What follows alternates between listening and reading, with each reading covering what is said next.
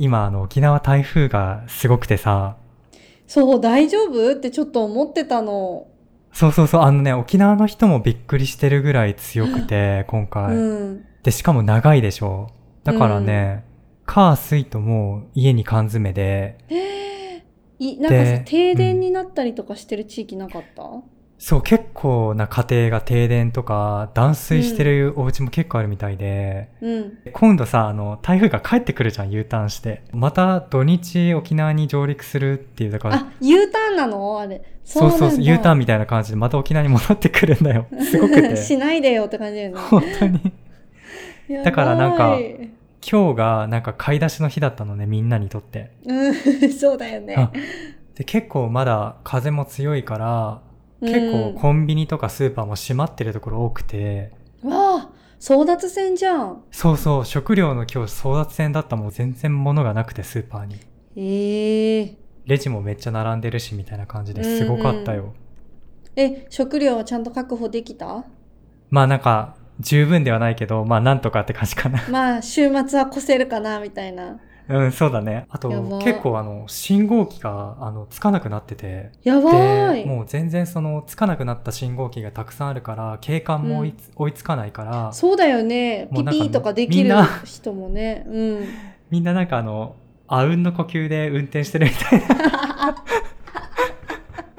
逆にすごいね。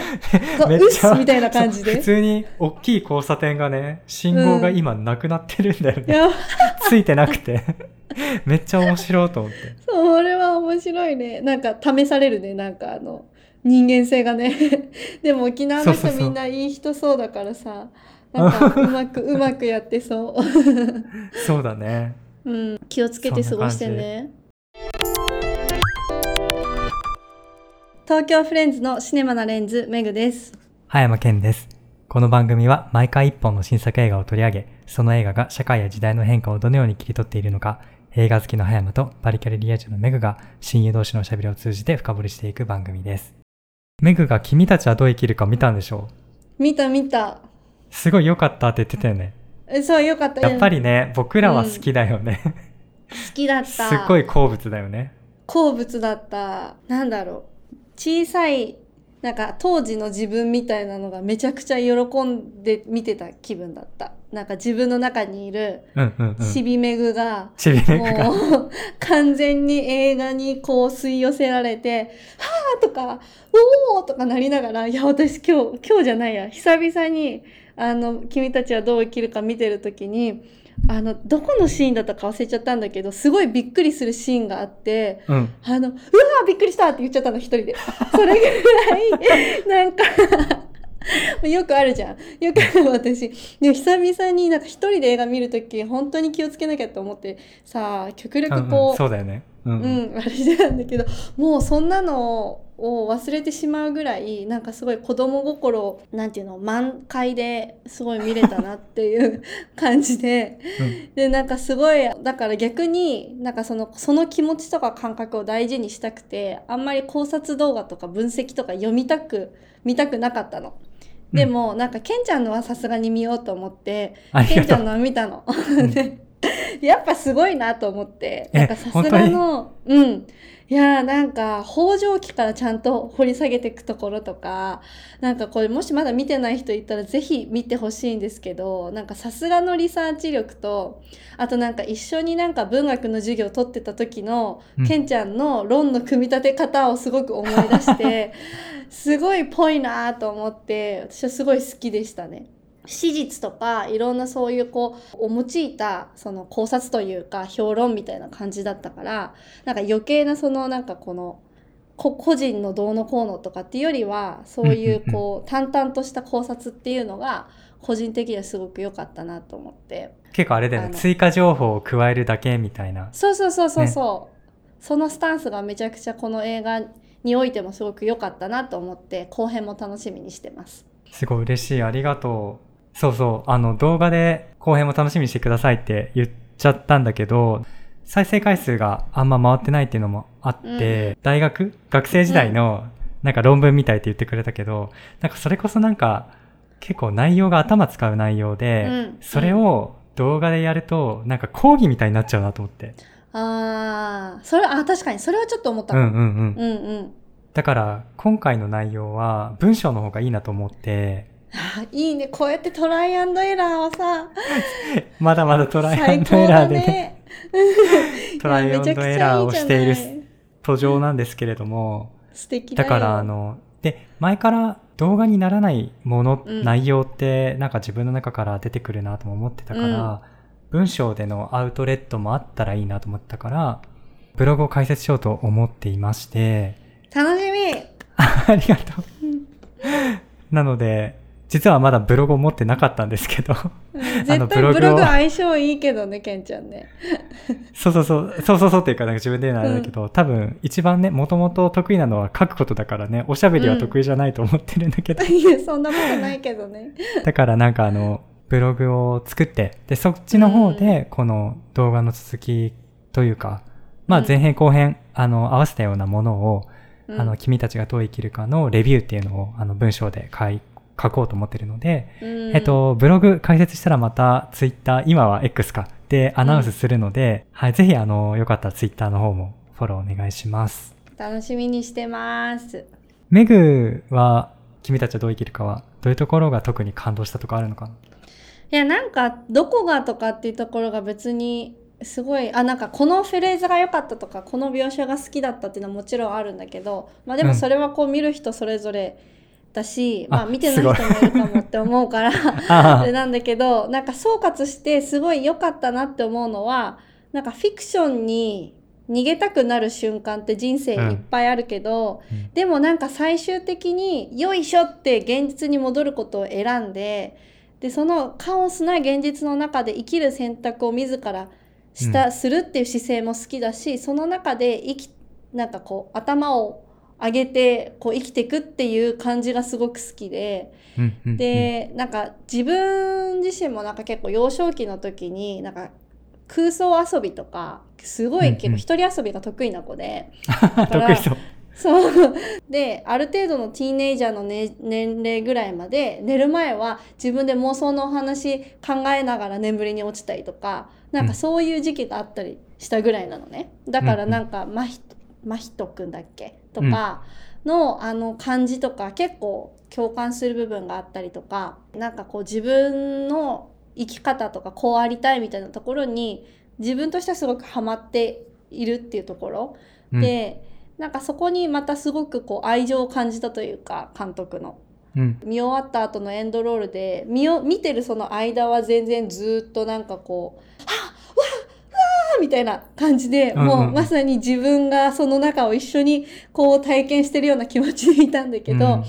エンドロール流れた瞬間になんかポロポロポロポロ泣けちゃってうん、なんか不思議とすごくこうなんて言うんだろうな背中を押された気持ちになったのか、なんかそういう温かさを感じて一人なんか最後ずっと鼻すすって泣いてるみたいななんかすごいやばい人だったろうなと思ったけど 隣にいた人とかあの怖かっただろうなと思ったんだけどなんかそういう体験全体なんかその言語化したいけどしたくないようなこうん、うん、うのん。感情みたいなのがすごく私はあの良かったなと思ってそれがまさに自分がジブリを小さい頃から見てた感覚にすごくこう近しいというか酷似していて、なんか大人になってもそういう自分の子供の部分とかそのいうなんかそのままのこの感情みたいなところっていうのをなんかこれからも大事にしていきたいなっていうのはすごい思った映画だった。うんわかる。すっごい優しかったよね。宮崎優し駿が。かった。ね、優しかったよね。わかる。あの、怖かったことって危ないけど。なんか、そう、まあタイトルがね、うん。説教っぽい感じだからさ、余計思ったのかもしれないけど、実際見てみたら、やっぱり若い人たちに生きてほしいっていうメッセージであるけど、なんか、全然押し付けがましくないのが良かったなと思って、うん。自分はこういう風に生きてきて、で、今80何歳になった自分は生きてきてよかったなって思ってるから、あなたも生き続けてみてはどうですかぐらいなうんうん。わかるわかる。テンションだったよね。うん。あと、あっけらかんとしてたのが良かったね。うんうんうんうん。あの、なんかさ、まあ、基本ジブリってさそんな終わり方重苦しいのあんまりないとは思うんだけど、その中でもそのあ最後の終わり方のあっけらかんさとあとストーリーの中でのなんかそのごちゃごちゃカオス感のなんか、コントラストがめちゃくちゃ大きかったなと思って。うんうんうん。なんかそのあ最後のあっけらかんと終わる感じがすごいなんか子供っぽくてそれもまた。うん。なんかすごくこうそういう部分もなんか自分の中で気持ちがふっと軽くなった瞬間だったのかなっていうふうにも思って、うん。ふって軽くなるからこそその前のいろんなことが効いてくるっていうのも多分あったかなっていうのも思うから、子供が見たら子供が見たらなりの視点ですごく感じることっていっぱいあるだろうし、なんか不思議と年を重ねるごとに見方が変わっていく部分もあるだろうから、なんかそうやって楽しめる映画になっていくんだろうなっていうのはちょっと思った。なんかあの、異世界がさ、なんかすごい死の香りを感じる世界だったと思うんだけど、それとなんか現実世界っていうのが結構シームレスで、今回の映画は。うんうんうんうんだからなんか宮崎駿には今こういう風に世界が見えてるんだろうなっていうのも感じられたよね。その、うん。老いるってこういう感じになっていくのかなっていうのも面白かった。確かに確かに。そうだね。そーっとも撮れるよね。確かにね。メグが一番好きなジブリ作品がハウルの動く城じゃん。うん、で結構今回ハウルの動く城を感じさせる部分もあったなと思ったんだけど、なんかその辺で、うん。なんか思ったこととかある？えー、なんかそのやっぱ塔の描写もそうだしうん。あとやっぱそのあの扉を開けたらその異世界っていうところだったりとかっていうのが多分一番大きなそのポイントだなーってすごく思うのとあとはそのあのどんどんモンスターたちのうん。こう体格の変化うん。見た目の変化とかその体格の大きさとか小ささとかあうんの擬人化するしないかとかっていうところでのそのそこで生まれるそのキャラクターに与えられるキャラクターの違いとか、うんうん。その性格の違いみたいなところとうか、ん。そのあたりすごいあのハウルをこう思い起こさせる部分がすごくあったなと思ってうん。ですごくその塔っていうところがそのその家主のその精神性みたいなのを表してたりとかハウルもそうじゃん,、うんうんうん。ハウルの動く城自体がハウル自身みたいなところの描写が、ね描写というか感じるようなものがあったりとか。なんかそれってさ、うん、今回のあの、君たちはどう生きるかも、アイルランドの児童文学が元になってて、うん、なんかそういう考え方あるんだろうね、多分。海外っていうか西洋の児童文学の確か癖なのかなに。ねそうだよね、うんうんうんハウルもそうだしね、うん。なんかそういう部分もそうだしなんかそのその塔が崩れていくってところもさそのハウルの動く城も結局最後はさもうあの板一枚とさあのかかしくん一つで最後ペコペコペコペコポコーンってなってさ、うんっていうわかるあ。あのシーンめっちゃ好き。そうそう好きいいよね。うん。でなんかああいうのとことかなんか作り上げたものが崩れていくことによっての解放みたいなこととか、うん新しいそのあの自我が生まれるものとかっていうところにもすごく共通点を感じたし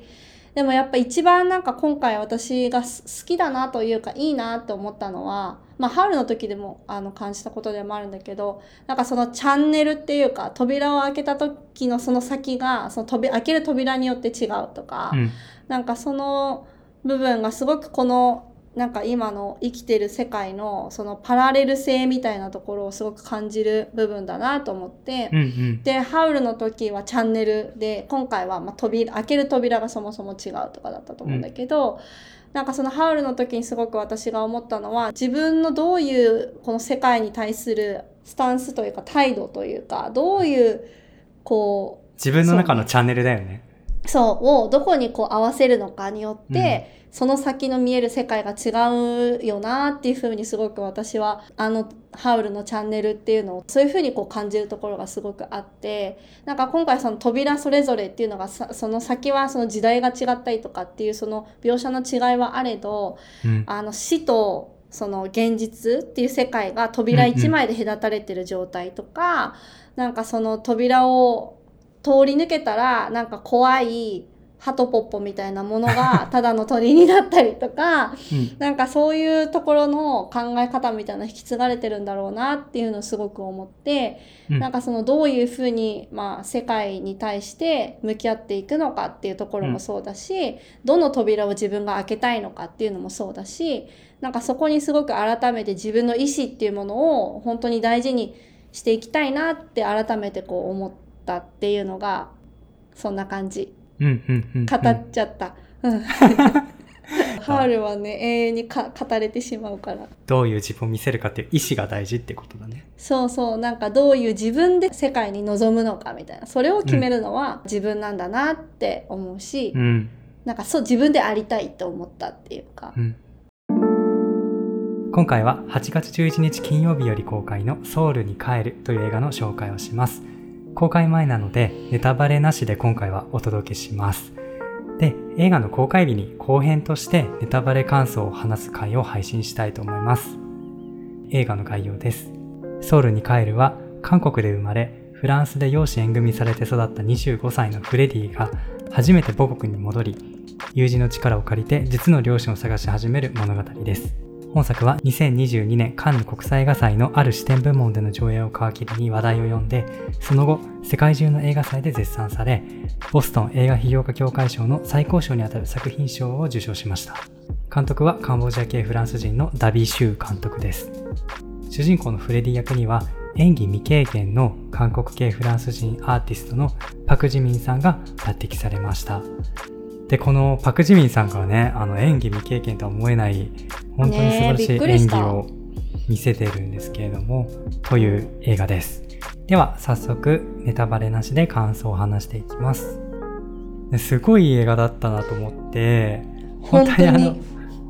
だよね、私たちにドストライクな感じの本当にそうだからあのこの番組を聞いてくださってるようなあの私たちと似ているテイストのリスナーさんにはもうとてもお勧めしたい作品です。うん。で2022年のボストン映画批評家協会賞で作品賞ってもう最高賞を取っててうん。他のねあの作品がそうそうたる作品を抑えてこれが最高賞を取ったっていうので例えばあの監督賞はターのトッドフィールド。で主演男優賞と助演女優賞がイニシェリン島の俳優さん女優さんでで主演女優賞と助演男優賞は「エブリシング・エブリウェア・オール・アット・ワンス」のミシェル・ヨーとキー・ホイクワンだったりとか、まあ、他にもあれだねね。新人映画制作者賞があのアフターサンのシャーロット・ウェルズ監督とか、ん。で撮影賞をパール X のエリオット・ロケットさんが取ってたりとかなんか本当にこれらを抑えて最高賞を取ったねこのソウルに帰るなのでぜひあの映画好きには見てほしいなという感じでであのこのボストン映画批評家協会賞が僕が個人的にすごいイケてるなと思ってる賞でというか自分にテイストが合うんだよね。うんうんでなんかもう今ってものすごい数のさ映画が公開されてるじゃんうん。うん。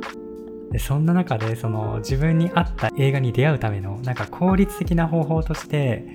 なんか自分とテイストの合う映画賞を見つけるのはなんかいい方法だなと思ってて。うん。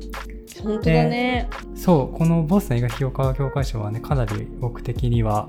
いけてるなと思ってる賞ですね、そう1年前はドライブ・マイ・カーなんだよね作品賞がこれがコーダとかパワー・オブ・ザ・ドッグとかがあった年にドライブ・マイ・カーが作品賞を取っててあとは主演女優賞がリコリス・ピザのアラナハイムだったりとか新人監督賞はロスト・ドーター僕の去年の1位の映画に選んだロスト・ドーターですけど、うんうん。だったりとか、だからかなりね、あの、私と合う。本当だ。映画賞ですね。本当だ。すごいね。なんかあの今改めてさ過去のさそのショーのやつ見てるんだけど私たち好きな感じのうんうんうん。あの作品がいっぱい私も注視しよで、このソウルに帰るは、メグと話すのすごく楽しみにしてて、う今日すごく楽しみなんだけど、っていうのが、あの、韓国とフランスのバックグラウンドを持つ主人公が、そのアイデンティティの葛藤をするってういうん。映画だから、やっぱ僕らもあのアメリカとか中国にね、留学してた時もあって、で、外国語を勉強してっていう経験があるから、まあ、すごくあの、主人公の旅路っていうのが、うん。まあ、共感できる部分があったと思うし、うん。だけどあの結構日本の観客の方ってそういう経験がない方が大半だと思うんですけどああそういう経験がない方にもない方でも楽しめる映画だと思ってて、どういう意味で楽しめるかっていうあの私は最悪みたいなそうそうそうそうそう。映画だったよね。ね本当にそう自分探しが終わらないアラサーの話なんですよ。ああもう本当にそう。あの主人公のね25歳からうん。33歳までの時期を描いてるんですけど、だからなんかその人生のままならなさとかいつまでたってもあの落ち着く場所が見つからない感じ。うん。そういうのが見たい方におすすめできる映画です、めっちゃ共感したよねだから。うん、メグはどんな感じで見ましたか？あでも本当になんか全体的な感想っていうとまさにケンちゃんが言ってくれたところがあの本当に同じでうん。なんかすごくあの私は最悪好きだった人は絶対好きだよなっていう風に思う映画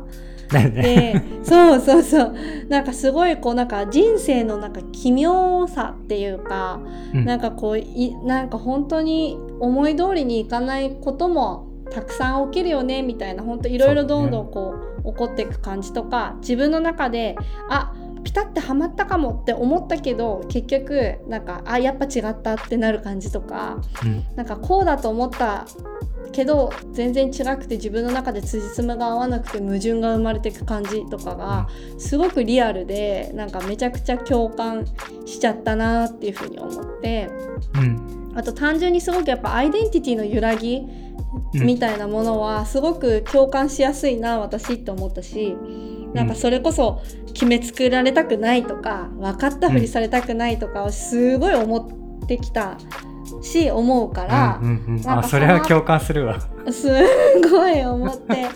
なんかやっぱり結構さアメリカに行った時は日本人っぽいねって言われることもあればうん。で逆になんかあの後半になってくるとなんか全然日本人っぽくないねっていう反応されることもあれば、で日本に帰ってきたらなんかアメリカナイズされちゃってとかって言われたりとか。逆に中国に行ってた時は日本人であることを明かすことがあまり安全じゃない外交事情とかっていう時がある時にその留学をしてたっていうのもあったりしたから、なんかそういういろんなその自分の中でのアイデンティティっていうものに向き合う機会がすごくあった自分としては、あ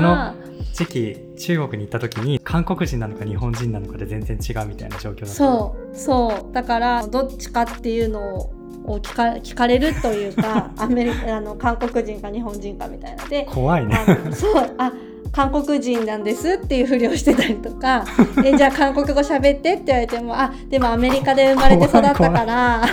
アメリカで生まれて育ったから韓国語喋れないのとか言いながら、えあーのそういうなんだそう。まあみんながみんなそういうふうにこう日本に嫌悪感を持ってたわけじゃなかったけど、まあ、一部すごくこう過激な人とかがやっぱ街中にいたりとかあとは誰がすごくそういう人なのかがわからない状況っていうのが結構あったからうん。で結構日常的にデモとかも、まあ、私北京にその時いたからさうん。やっぱりあってっていうのでもう本当あの中国にいるのにち中国語が喋れない時はなんかずっと英語で喋るみたいな 日本語で喋る瞬間がないみたいな変な体験だったんだけどなんかそういうのとかも経てなんかやっぱりこう自分のアイデンティティ、まあ、日本人というものっていうのもそうだしうんそれを超えた個人としてのなんか自分らしさとか自分みたいなところに対してのなんかこうこだわりみたいなの多分すごく強くなったんじゃないのかなっていうのはすごく個人的には思ってて。うん。だからなんかあのいろいろ破壊衝動じゃないけど混乱をあえて自分から生み出しに行くようなうん。その彼女のフェーズだったりとかそこから収束してまたあのスンってなったりとかうんあのだけどまた分かんなくなったりみたいなところとかが本当にもうそういう映画じゃん本当に。うん、ずっと不安見れば定だよね。そう見ればわかると思うけどなんかそれをすごくすごくああそうだよねーって思いながら結構見てたって感じ。そうだね、その裏切り続けてくれる物語っていうのがまず面白い。うん、で言ってくれたみたいに主人公がとにかく定義されるっていうことを拒否する人なんだよね。うん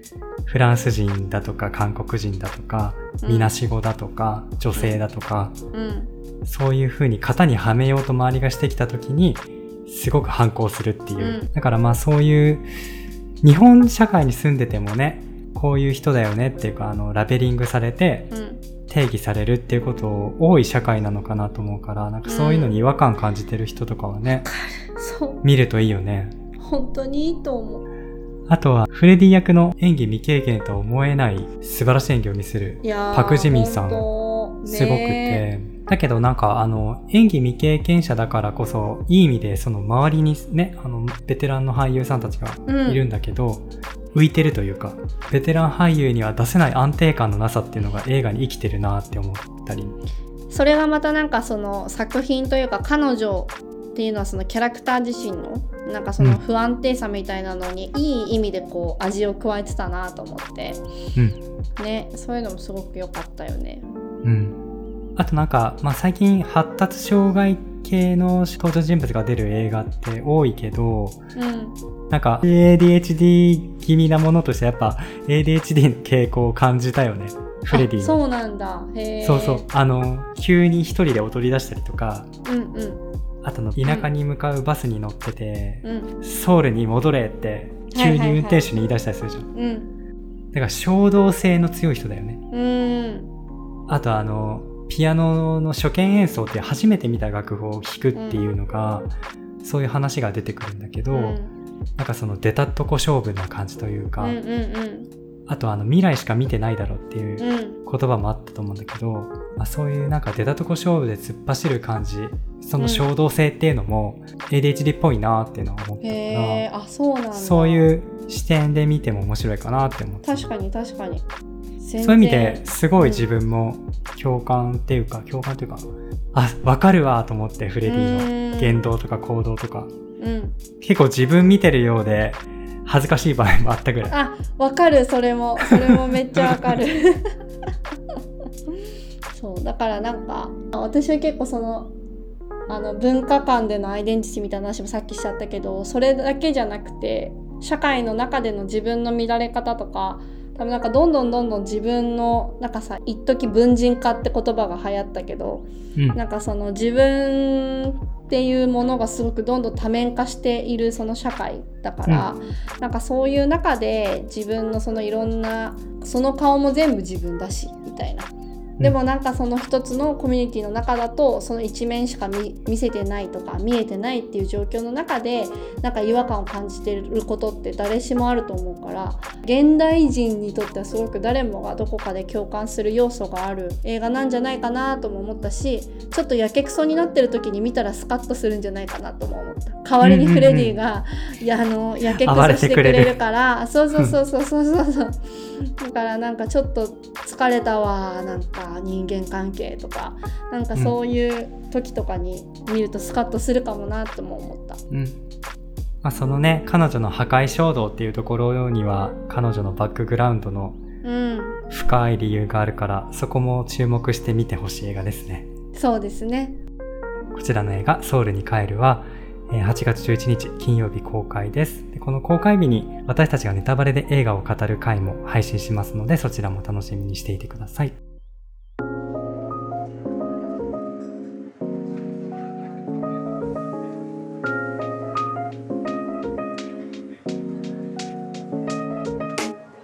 先日ヤンパチーノさんにえークロスの回であのゲスト出演いただきましてヤンパチーノさんすごい話しやすかったよねやっぱり。ねえ本当に。初めてとは思えなかった。ねあの、うんポッドキャストの感じとかツイッターの感じできっと話が合うだろうなってうん。思ってたんだけど、ねやっぱすごいいい人だったよね。いい人だった。これからもぜひ仲良くしていただきたい。ねいただきたいね。うん、で次はヤンパチーナのシネマビーツという番組に私たちの方がゲスト出演させていただくことになりました。8月11日公開のバービーについてあのヤンパチノさんとお話しする回となっております。こちらの番組はヤンパチノさんの番組の方で8月17日木曜日に、えー夜8時から配信予定ということです。なのでこちらもぜひチェックしてみてください。このポッドキャストではリスナーの皆様からのお便りを募集しております。番組への感想ソウルに帰るの感想などお待ちしております。メールフォームへのリンクを当番組のリンクツリーに掲載しております。それでは皆さん今回も聞いてくださりありがとうございました。お相手はメグと葉山健でした。バイバイ。バイバイ